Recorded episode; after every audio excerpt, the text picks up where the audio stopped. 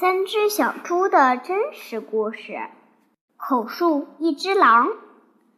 我是一只狼，叫亚历山大，你可以叫我阿力。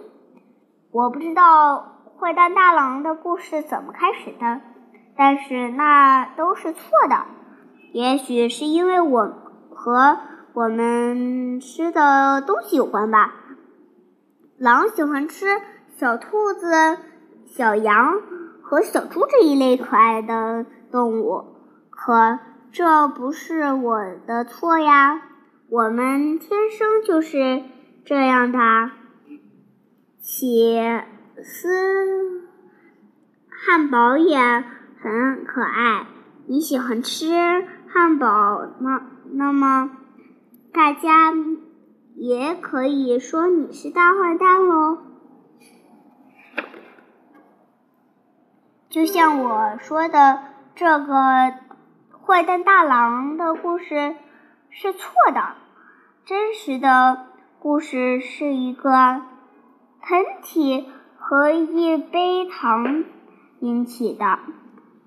这一真，这是一个真实的故事。很久很久以前，当我。为亲爱的老奶奶做生日蛋糕的时候，我我得了重感冒，我不停的打喷嚏。不巧的是，我的糖用完了。于是我出门去向邻居借一杯糖。这个邻居是一只猪，而且不是很聪明的猪。他用稻草盖了一栋房子，你相信吗？我的意思是，那个脑哪一个正常的家伙会用稻草盖房子呢？我刚敲一下门，那扇稻草做的门马上就塌了下来。散了一地，我可不想就这么走进去，所以我在门口喊：“小猪，小猪，你在家吗？”没有任何回答。我正想走回家去为奶为奶奶做一个不加糖的生日蛋糕，就在这时，我的鼻子开始发痒，我觉得我需要打。我觉得有一个喷嚏要冲出来了，我张大鼻孔和嘴巴，啊嗯啊嗯的，我打了一个好大的喷嚏。你知道发生什么事情了吗？那栋稻草盖的房子居然全倒了，草堆的正中间。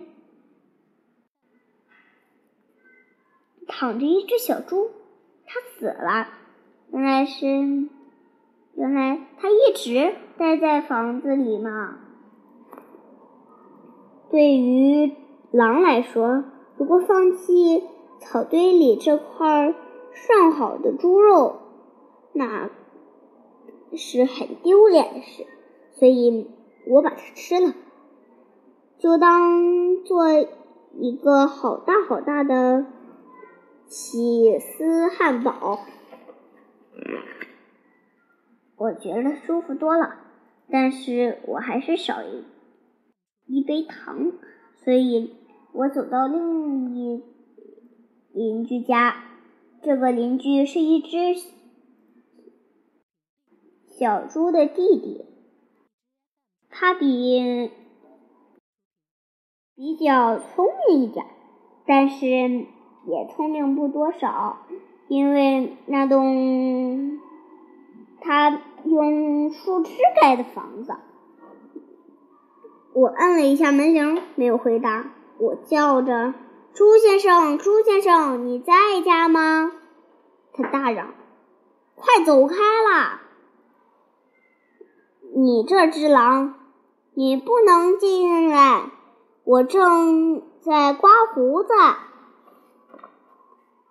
如果食物……当我觉得又一个喷嚏就要冲出来的了，我紧紧的抓住，把我的鼻子好痒，啊哼啊哼啊的，我试着要把它嘴巴，但是我又打了一个好大的喷嚏。你一直不相信，这家伙的房子跟他哥哥的一样，全倒了。当灰尘都散开后，我看见一只小猪也死了。哦，我的天哪！如果食物丢在外边，它就很快腐烂。所以，我唯一能做的。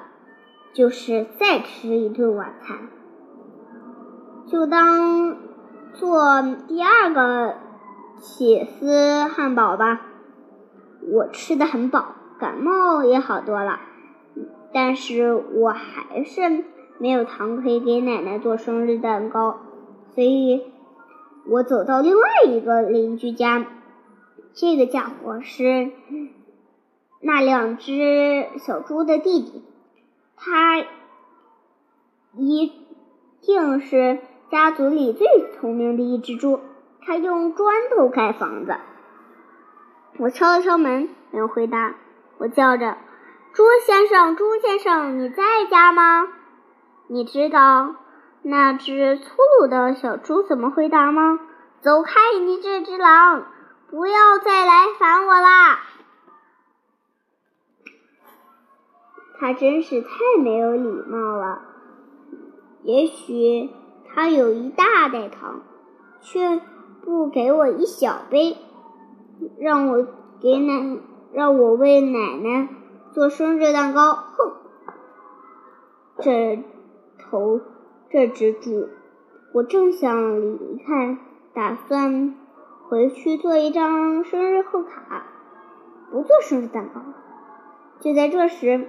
我的鼻子又发痒了，我又打了一个大喷嚏，啊！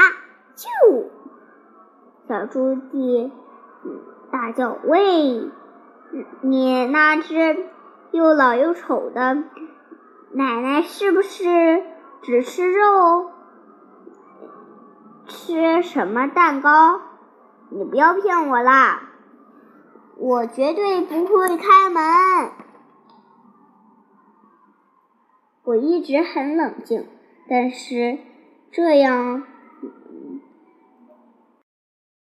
奶奶，我开始发狂了。当警察围过来的时候，我正要打破小猪弟的大门。在整个过程中，我的鼻子一直痒痒的，鼻子、嘴巴张的。大大的，并且不停的打喷嚏。接下来的故事就像你们说的那样了。小猪日报，坏蛋大灰狼。当记者们知道我把两只小猪当做晚餐时，他们认为。一个生病的家伙要去借一杯糖，这种事情一点都不刺激，所以他把他们把这个故事夸大扭曲了。一只大灰狼狠狠地吹吹吹吹倒了第一只小猪的房子。从此以后，他们认为我是坏蛋大狼。那真真实的故事就是这样，我被了。对了，你也许可以给我借给我一杯糖。